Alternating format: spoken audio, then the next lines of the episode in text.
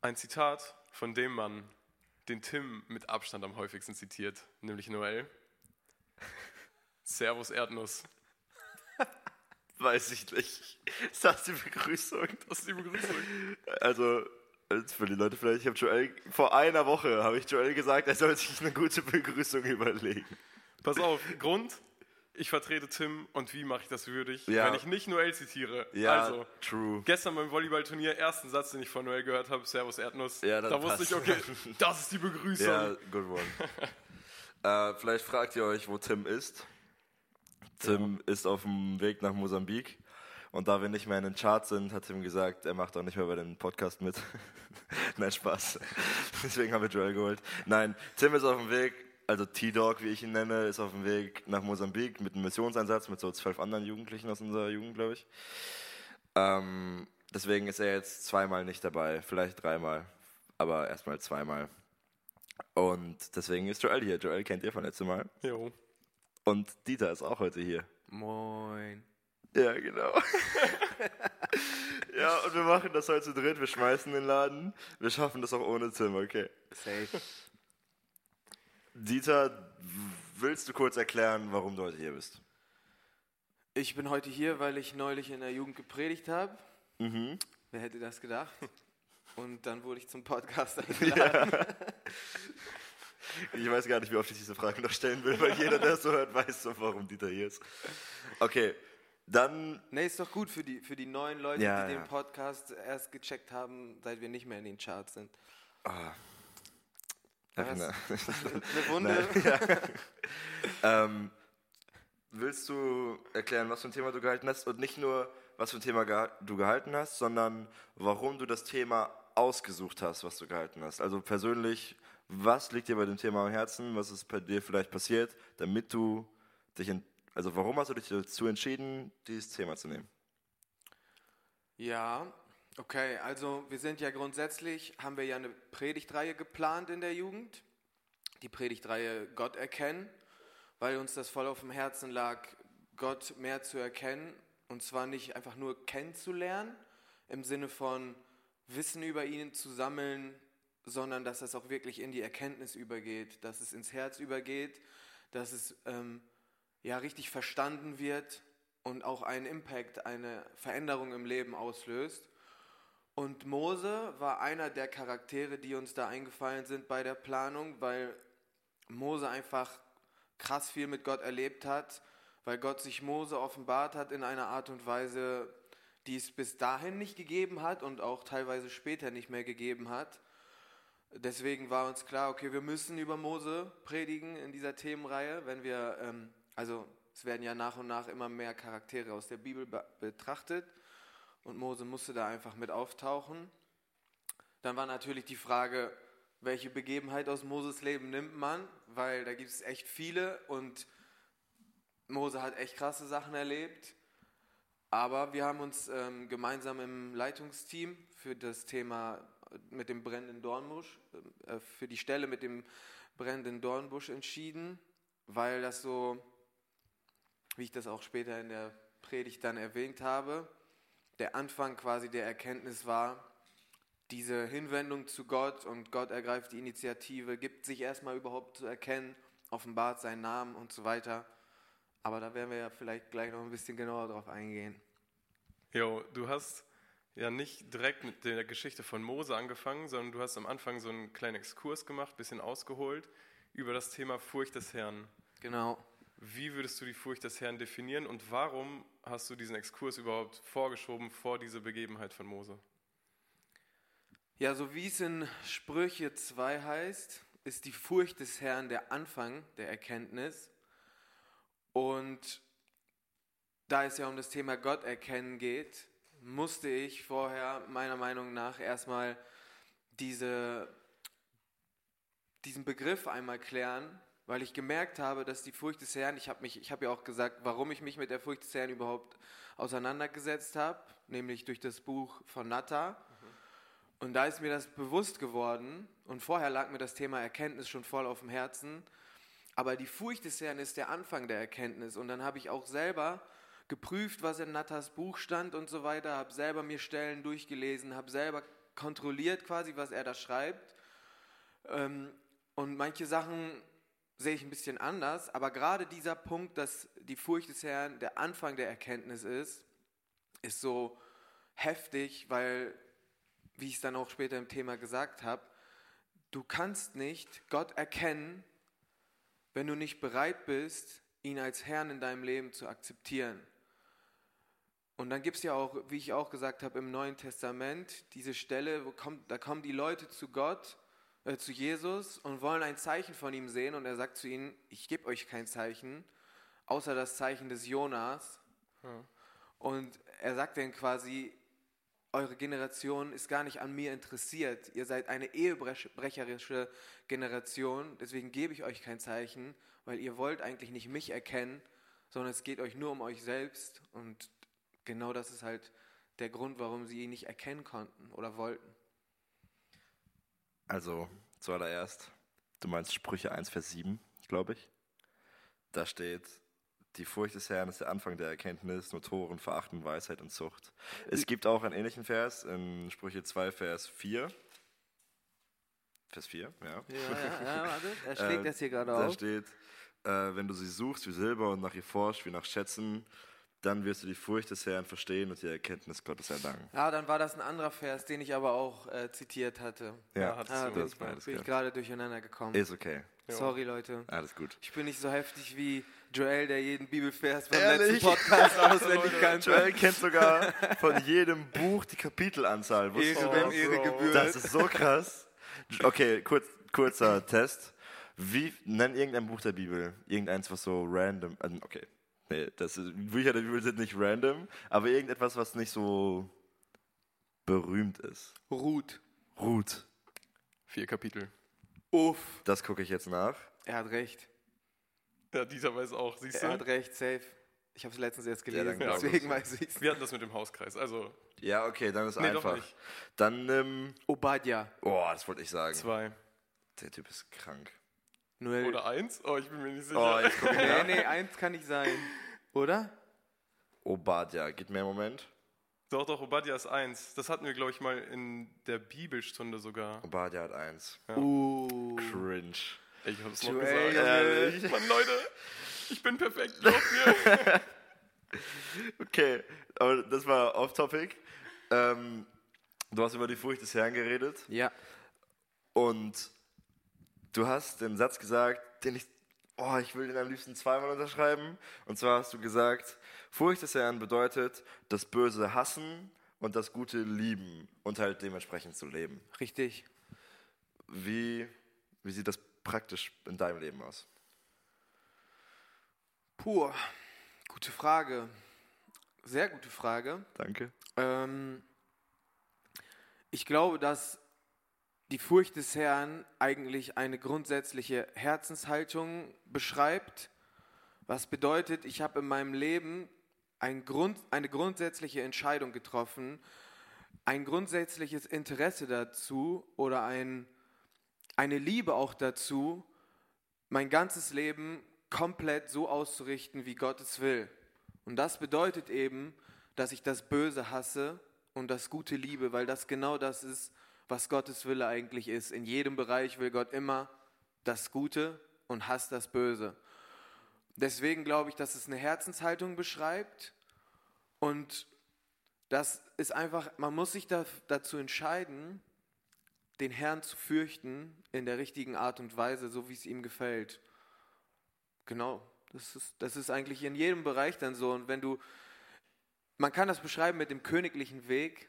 Willst du vielleicht kurz sagen, was der königliche Weg ist? Der königliche Weg, Leute, ist ein Weg, der heißt, wenn, wenn es, es gibt oft in einem Leben zwei Wege oder mehrere Wege und du kannst auf der einen Seite das tun, was die Bibel sagt, was vermeintlich schwerer ist oder auch einfach schwerer ist und es gibt den anderen Weg, dass man mit einer Notlüge oder mit einer Unwahrheit, dasselbe, ähm, oder mit irgendeiner nicht biblischen Aktion an dasselbe Ziel kommen will. Beispiel. Aha. Prüfung. Prüfung. Da gibt Guter Call. da gibt's einmal die Möglichkeit, sich hinzusetzen und wochenlang zu lernen was schwer ist, womit man aber an das Ziel kommt. Dann gibt es auf der anderen Seite die Möglichkeit, sich vielleicht weniger hinzusetzen oder sich gar nicht hinzusetzen zu lernen und sich halt versucht, beim Partner eine Lösung zu holen oder durch Notizen, die man mitgebracht hat oder so, was halt eine Lüge ist, weil man damit dem Lehrer oder dem Professor oder so anlügt, weil man geschummelt hat. Womit man aber ans selbe Ziel kommen kann, was auch klappen kann, ist ja ein möglicher Weg so. Ähm, aber der königliche Weg ist halt das Nichtschummeln, dass man den Weg auf sich nimmt, wie Gott es vorgesehen hat, dass man Arbeit reinsteckt und ein Ergebnis rauskriegt. Das ist der königliche Weg. Damit liebst du das Gute und hast das Böse. Genau. Und das ist die praktizierte Furcht des Herrn, weil du hast dich einmal dazu entschieden, egal was kommt, ich werde Gottes Willen tun. Und das bedeutet, ich werde nicht betrügen, ich werde nicht lügen, ich werde mich hinsetzen und ich werde den harten Weg, den schmalen Weg, den, den anstrengenderen deren Weg ne nehmen. Was ist hier los? Ja. Voll Sprachprobleme.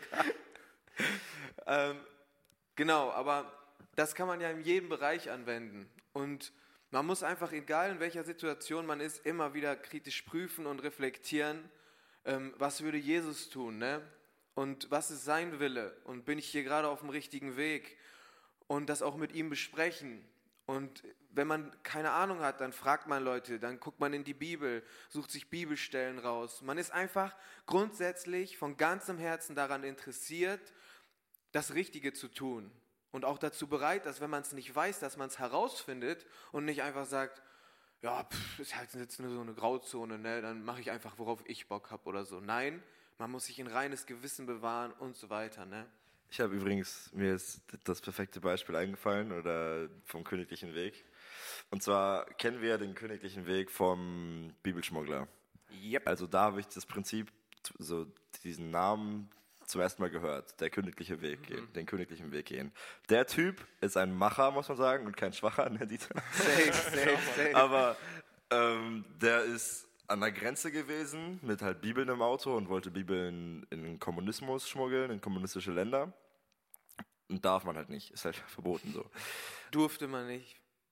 Ich weiß nicht, ob es jetzt immer ja, noch okay. bei all diesen Ländern, ja, ja. wo er war, noch so ist. Man durfte es nicht. Heute, keine Ahnung, ich glaube China und so wird es bestimmt immer noch verboten. Ah, kein, na, ich habe gefährliches Halbwissen.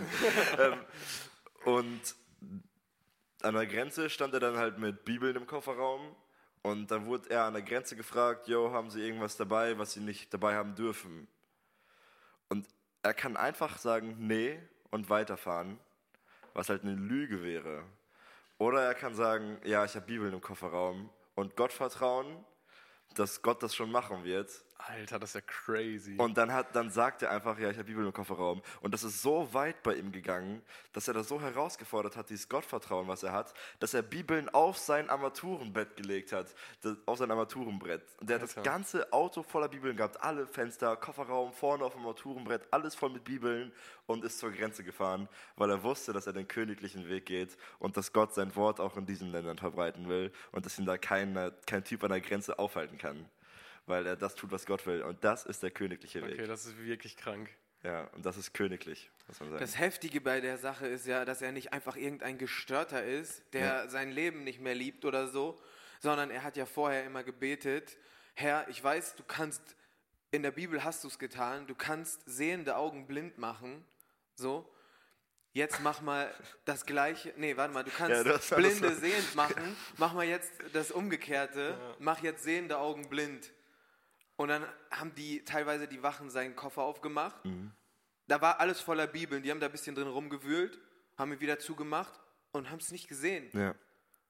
Krasses Buch übrigens, der ehrlich. Bibelschmuggler zieht euch rein. Alter, ich habe mal angefangen, das auf Spotify zu hören. Das gibt es auf jeden Fall als Hörbuch. Ja. Schokolade. Aber ich habe wirklich nicht, ich habe es nicht weit genug geschafft. Ich muss mir oh. das noch geben. Es ist auf jeden Fall, es gab es gab es eine Zeit lang nicht mehr auf Spotify. Es war wieder da. Nice. Also Bibelschmuggler. Geheimtipp. Also Schmuggler Wobei Gottes heißt ich ja es, glaube ich. präferiere, selbst zu lesen und ja. Blatt Papiere zwischen den Fingern zu wenden. Mir war es aber eine Hilfe, es auf Spotify zu haben. Okay. Ja, sorry. so, Mittlerweile lese ich auch Bücher. War das jetzt der königliche Weg? Ja. okay, wir kommen zurück zum Thema. Also es ist schon das Thema, aber Ist voll noch zu, dein, Thema. zu deinem, zu deiner Predigt. Okay. Wir reden immer noch von böse hassen, Gutes tun. Yep. Und das muss halt praktisch werden. Und das bedeutet, dass wenn wir immer noch über Erkenntnis Gottes reden, dann, wenn Furcht des Herrn der Anfang der Erkenntnis ist, dann heißt es ja praktisch, du musst tun, was Gott sagt und du musst Gott als Herr anerkennen und du musst das praktisch werden lassen, sonst wird mit der Erkenntnis nichts. Das heißt, wenn Gott sagt, der Anfang der Erkenntnis ist Furcht des Herrn und Furcht des Herrn bedeutet böse hassen, gutes lieben und die Bibel sagt auch, hey, bleib bei meinem Wort, dann bleibst du bei mir und du liest nicht Bibel, dann kann aus Erkenntnis nichts werden. Stimmt das oder stimmt das nicht? Also du meinst, dass man einfach nur Bibel lesen soll und dann kriegt man die Erkenntnis? Nee, aber ich glaube, da haben wir schon mal drüber geredet. Ich weiß. Ich bin der festen Überzeugung davon, dass in 99% der Fällen, wenn du nicht jeden Tag dich hinsetzt oder fast jeden Tag dich hinsetzt, es gibt mal Ausnahmen manchmal so, aber wenn du dich jeden Tag hinsetzt und Bibel liest, dass du dann Erkenntnis bekommen kannst. Und wenn du es nicht machst, dass es kaum möglich ist, Erkenntnis zu bekommen. Weil Bibel lesen ist Gemeinschaft mit Gott haben. Und wie willst du jemanden kennenlernen, wenn du keine Gemeinschaft mit ihm hast? Ich glaube nicht, dass ein Vers des Tages ausreicht. Und ich glaube nicht, dass eine Jugendpredigt ausreicht und dass ein Hauskreis ausreicht, wenn du keine persönliche Gemeinschaft mit Gott hast. Das stimme ich voll zu. Diese persönliche Gemeinschaft ist das A und O. Trotzdem glaube ich, dass du jeden Tag Bibel lesen kannst, ohne die Furcht des Herrn. Und ich glaube Ja. auch, du kannst Bibel lesen, ohne Gemeinschaft mit Gott zu haben, weil ich nicht glaube, dass es einfach an sich ums Bibellesen geht. Christen in der Verfolgung haben vielleicht keine Bibel, die können trotzdem wachsen, die können trotzdem Gemeinschaft Ja, mit safe. Gott haben, die können trotzdem an der Erkenntnis zunehmen und können trotzdem den königlichen Weg wählen und so weiter.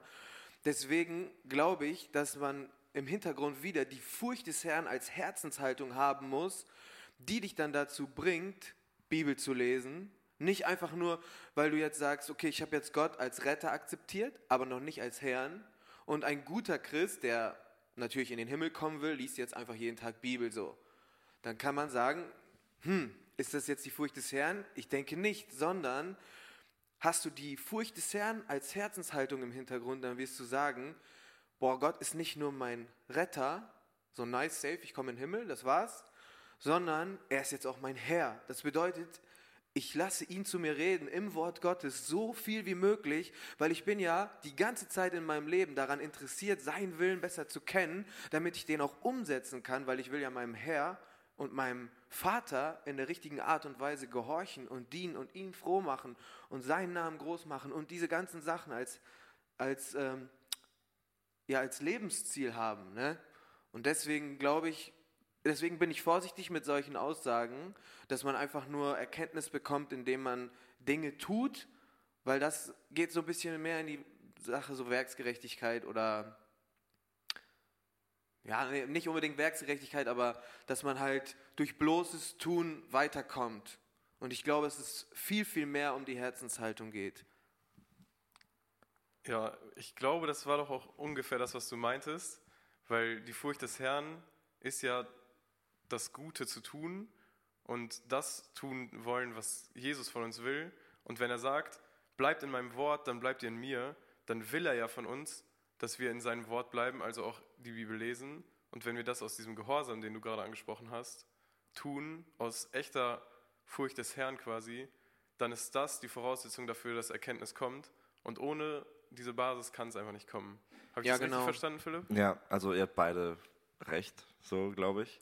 Weil, also Bibellesen ist nicht so ein Ding. Wenn du das als eine Sache siehst, dass du ein Konto hast und bei jedem Tag Bibellesen kriegst du so ein Plus eins drauf und du wächst in Erkenntnis und Furcht des Herrn, das ist halt falsch, der Gedanke. Also grundlegend falsch.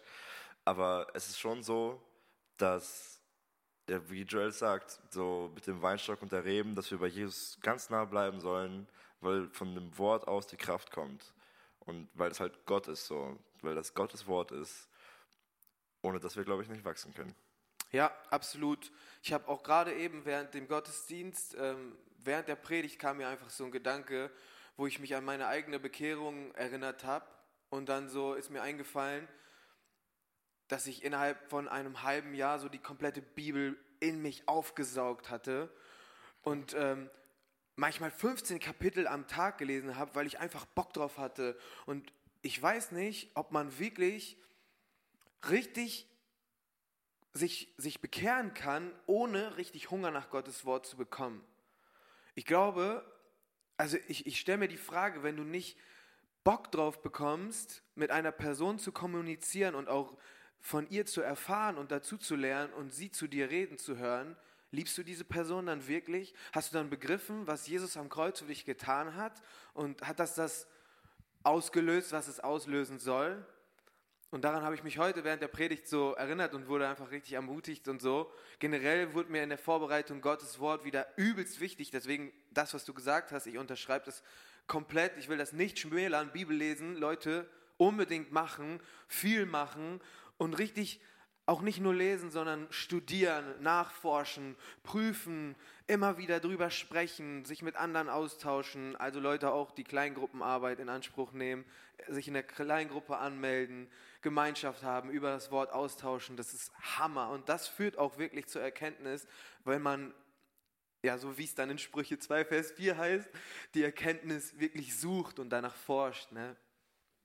Jo, und das führt auch wieder zu Mose, weil Mose kam ja zu diesem brennenden Dornbusch, wo er Gott selber gesehen hat. Und du hast den Busch, diese Erscheinung, die er gesehen hat, diesen Engel des Herrn, verglichen mit heutzutage der Bibel, also Gottes Wort, ist das, woher wir Erkenntnis haben. Und du hast auch Thema Bekehrung gesagt.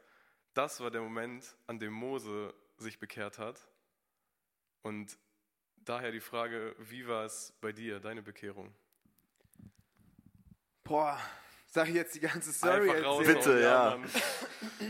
Okay, also ich bin ja christlich aufgewachsen, sage ich mal, in dem Sinne, dass ich alle Veranstaltungen besuchen musste. Aber damals hatte ich noch keine Epignosis, sondern nur Gnosis. Also kein richtiges Wissen, keine Erkenntnis, sondern nur Kenntnis. Dafür Gott? Buch lesen. Ja, ja. Und deswegen ist mir dieser Glaube relativ früh schon im jungen Alter bitter aufgestoßen und ich hatte keinen Bock drauf. Hab dann mit 14 angefangen, regelmäßig äh, die Veranstaltungen zu schwänzen, zu denen ich hingehen sollte und ähm, bin dann auch relativ zeitnah dann mit 16, 15, 16 gar nicht mehr hingegangen, weil ich das einfach nicht verstanden habe. Ich wollte es auch nicht verstehen. Die Christen, die ich damals kannte, waren, viele von denen waren für mich keine Vorbilder in dem Sinne, wie ich das in der Bibel gehört habe und wie das dann ausgelebt wurde. Das waren für mich Welten, die auseinandergeklafft sind. Wahrscheinlich äh, habe ich auch vieles nicht richtig beurteilen wollen, einfach, kann ich jetzt im Nachhinein sagen. Aber grundsätzlich bin ich dann erstmal komplett in die andere Richtung gegangen, habe mich ganz bewusst dazu entschieden, mich ganz bewusst von den Christen zu distanzieren und habe dann auch alles gemacht, um ja nicht als Christ bezeichnet zu werden oder als Babse. Das war damals für mich die schlimmste Beleidigung, dass jemand mich als Babse bezeichnet, weil ich wollte einfach nicht so sein wie die, ich wollte cool sein, ich wollte mit den anderen rumhängen. Deswegen habe ich früh angefangen zu rauchen, damit die alle sehen, ein Christ raucht ja nicht. Ne? Das war, ist ja so, äh, Krass, ja.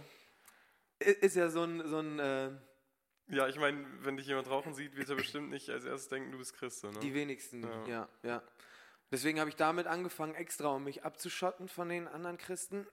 habe dann angefangen zu saufen und bin dann auch äh, in, später in andere Kreise gekommen, angefangen Drogen zu nehmen.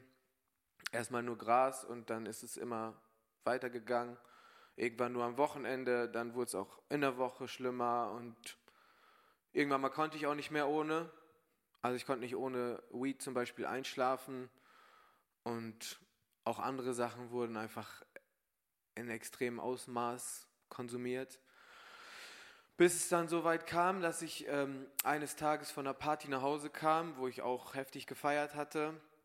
Dann äh, habe ich einen Anfall bekommen. Ich weiß nicht, ob es eine Überdosis war oder einfach äh, vielleicht auch ein dämonischer Angriff oder so. Ich weiß es nicht genau.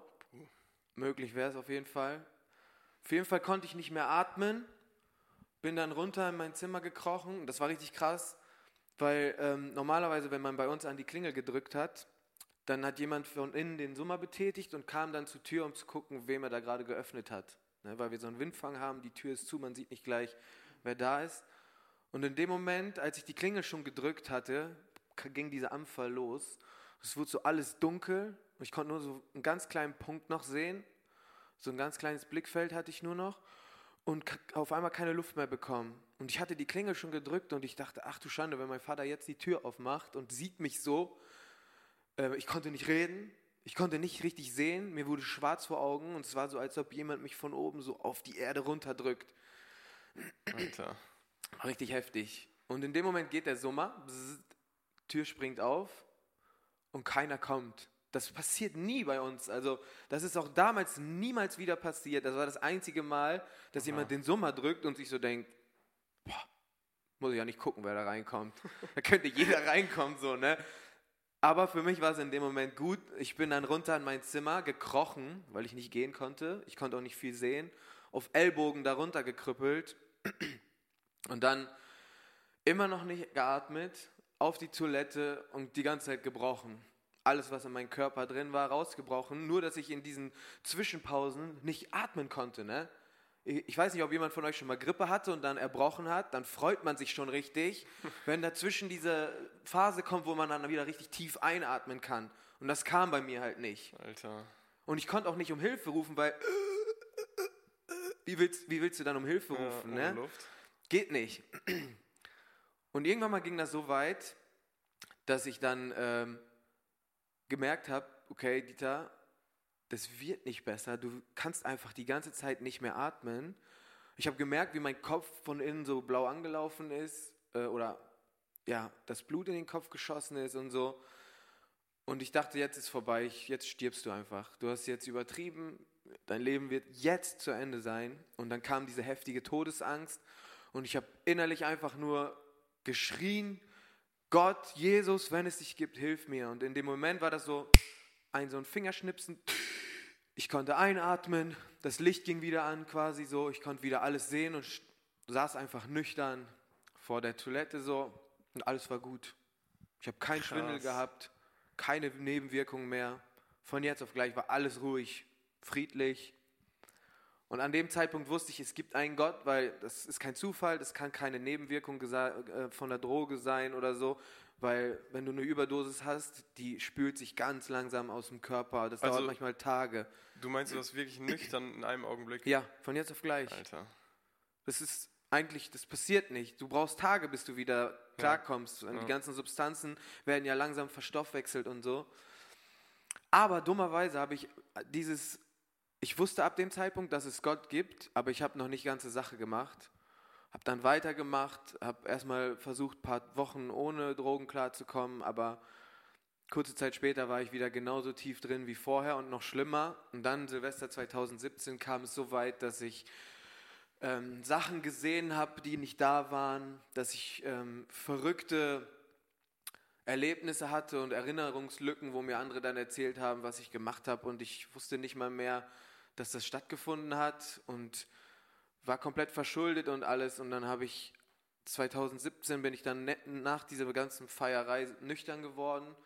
Und irgendwie ist es dann so geworden, dass ich an meine Zimmerdecke gestarrt habe und habe so über mein ganzes Leben nachgedacht. So, ich war dann wieder nüchtern und da waren auch wieder so viele miese Situationen passiert, wo ich mich nachher nicht mehr im Spiegel angucken konnte, weil ich so elendig war und so ein ekelhafter Mensch einfach war. Man macht als Drogensüchtiger Sachen, die kannst du keinem erzählen. Und ähm, ich wollte so nicht weiterleben und mir war klar, wenn ich jetzt aufstehe, dann entweder um mein Leben ein Ende zu setzen oder, weil ich wusste, es gibt einen Gott, ich habe es ja erlebt vor ein paar Jahren, oder ich lebe jetzt mit Gott. Es gibt jetzt nur noch entweder oder, weil ich mache so nicht mehr weiter. Ne? Und ich wusste auch, ich komme alleine da nicht raus. Und dann habe ich gebetet, dann habe ich zu Gott gesagt, so wenn du jetzt nichts machst, dann gehe ich zu Gabelhorst und springe runter. So damals waren schon mehrere darunter gesprungen. Das war irgendwie so eine Zeit lang so, dass fast jedes Jahr jemand dort Selbstmord begangen hat. Und ich dachte so, das wäre so das Erste, was ich machen würde, kurz und schmerzlos, drüber nachgedacht. Habe dann aber gesagt, Gott, wenn du so kraft, so mächtig bist, dann musst du mir jetzt die Kraft geben. Und dann hat irgendwer, ich weiß nicht, das war so, als ob mich jemand so am Nacken packt, wie so eine Katze, stellt mich so auf meine Beine und so, mach ich. Hier, zack, hast du auf einmal Kraft. Alter. Und ab dann war alles anders. Keine Drogen mehr genommen seitdem. Von jetzt auf gleich war ich frei. War nicht immer einfach, ne? Ich habe viel gekämpft, noch mit anderen Sünden und so, aber Gott hat alles neu gemacht an diesem Tag. Richtig, richtig nice, Alter. Heftig, dass du das mit uns so offen teilst. Danke dir. Ja, ich hoffe, dass es irgendwem von den Zuhörern ein Segen sein kann, ne? Safe. Also ich habe das richtig oft, dass ich so auf mein altes Leben gucke und so denke, so wie ich, wie ich früher gelebt habe oder wie es mir früher ging und so, ey Gott, deine Gnade ist, also das ist ja, also das ist crazy, das, ich komme da gar nicht drauf klar. Und ich glaube, ich kann mir nicht vorstellen, also du musst es ja wahrscheinlich noch viel extremer haben, weil wenn ich dein Leben heute sehe, oder das kenne ich auch von, wenn ich mit anderen Leuten über dich rede, ich läster immer über dich, nein Spaß. wenn ich mit anderen Leuten über dich rede, so, ja, Dieter hat da eine nice Predigt gemacht oder Dieter ist jetzt Jugendleiter geworden oder sowas, dann ist es für diese, also Dieter als Jugendleiter geworden, so Dieter, den Dieter, den ich kenne, so, die sich halt vor ein paar Jahren kannten. Und das ist wirklich, dass ich so, yo, der Typ ist Jugendleiter, das ist so ein heftiges Vorbild für viele Leute so. Und das ist wirklich, ich liebe das, wenn Menschen nach Gott ganz anders sind als vor Gott. Und das ist das heftigste Zeugnis, was man geben kann, glaube ich, das Leben halt. Deswegen richtig nice, Mann. Ja, Gott die Ehre. Ich, ich Safe. denke, wenn jemand Gott wirklich begegnet, kann er nicht mehr so sein wie vorher, so wie es auch in der Bibel steht. Siehe, ich mache alles neu. Ist jemand in Christus, ist er eine neue Schöpfung, eine neue Kreatur. Alles ist neu geworden, ne? Ja, den Punkt hattest du ja auch bei Mose so ein bisschen. Wir haben uns alle die Schuhe ausgezogen und du hast ja gesagt, dieses Schuhe ausziehen, was Mose macht, als er den Engel des Herrn sieht, das ist diese Reinigung, die Gott uns gibt von den Sünden, die wir haben. Übrigens richtig nice Aktion, dass wir einfach die Schuhe ausgezogen haben. Ich feiere Ja, das. Ich feiere das übelst. Ja, manchmal muss man einfach mal auch äh, so Sachen nachmachen oder Veranschaulichungen, um sich das so ein bisschen in die Realität zu holen, finde ich. Und ich bin da auch ganz dafür, dass man manchmal auch manchmal verrückte Sachen einfach mal ausprobiert oder so. Deswegen dachte ich, das wäre vielleicht eine nice Idee, dass wir einfach mal so symbolisch unsere Schuhe ausziehen. Aber genau das ist es halt, ne? Dieses Reinigen durch das Wasserbad im Wort, so, ne? Epheser 5. Da dachte ich immer, hä, was heißt das denn überhaupt? Aber durch das Wort Gottes werden wir gereinigt. Ja, warum? Ja, weil uns das Wort sagt, wie wir rein vor Gott treten können. Ne? Damals war es das Wort Gottes, was den Israeliten gesagt hat, so und so sollt ihr euch reinigen, so und so sind die äh, hier Speisevorschriften, so und so könnt ihr in meine Gegenwart überhaupt kommen, so soll der Priester sein und so weiter. Alles das Wort Gottes, was das Volk Israel dazu äh, geführt hat, ein heiliges Volk zu sein, was Gott ja wohlgefällig war und so, ne? Und genauso haben wir jetzt die Bibel, wo Gott uns sagt, so und so reinigt ihr euch, heiligt ihr euch, ihr seid ein, ein Königtum von Priestern und so. Ich finde, ah, Ja. Hammer. Richtig nice. Ja.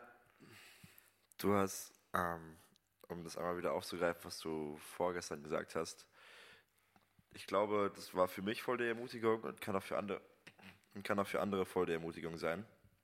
Und zwar in Mose, 2. Mose 3, Vers 7. Da hast du über die Wüstenzeiten geredet, in einem Leben, was man hat, und dass Gott Mose gesehen hat. Und ich, das kann man halt perfekt auf unsere Leben beziehen.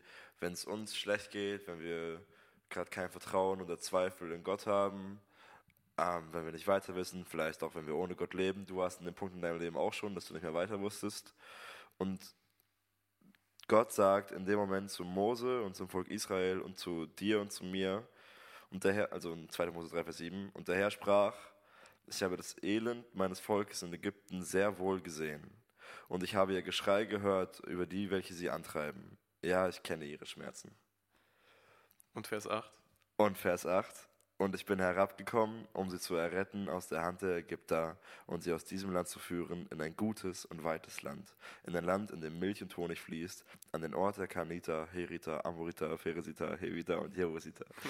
Das Heftige ist, in der Elberfelder steht da, ich bin herabgekommen, um sie heraufzuführen. Finde ich krass. Ja. Finde ich krass. Ich habe leider meine Bibel vergessen, deswegen musste ich hier, ich weiß gar nicht, was für eine Übersetzung das ist. Schlachter. Wahrscheinlich Schlachter. Überlieferung sogar. Nee, nee. Schlachter ist auch eine Übersetzung. ja, ja. Aber ähm, ja, das finde ich richtig cool, was du gesagt hast. Gottes Initiative. Er ist initiativ, er hat das Leid schon gesehen und jetzt kommt er herab. Und das habe ich auch bei dir aus dem Zeugnis so ein bisschen rausgehört. Er hat gesehen, dein Leid, wie es dir geht in diesen Situationen, dass du vor der Entscheidung warst, umbringen oder mit Gott leben. Was ein übelst, ein übelst krasser Punkt ist. Also, das kann ich mir gar nicht vorstellen, an so einem Punkt in meinem Leben zu sein. Und Gott ist gekommen und hat dich einfach befreit davon und dir Kraft gegeben. Und diese Initiative, finde ich, das bringt so richtig Gottes Gnade zum Ausdruck. Er war die ganze Zeit da und hat mitgelitten und nur gewartet, bis du an den Punkt kommst, dass er dich retten kann. Genau wie bei Mose, bis das Volk an den Punkt kommt, dass er Mose schicken kann. Aber ich kann wirklich jetzt nicht weiterreden. Die Frage brennt mir auf dem Herzen, Philipp. Wie war deine Bekehrung? Okay, Leute, der Podcast ist so lang geworden, dass wir das in zwei Teile teilen. Deswegen war es jetzt das mit dem ersten Teil. Klickt einfach auf den zweiten Teil, weil das von der Datei kriegen wir das irgendwie nicht in eine der Dings gepackt. Äh, und deswegen hört direkt weiter. Es wird noch übelst nice. Also, wir haben gerade erst angefangen. Bis gleich.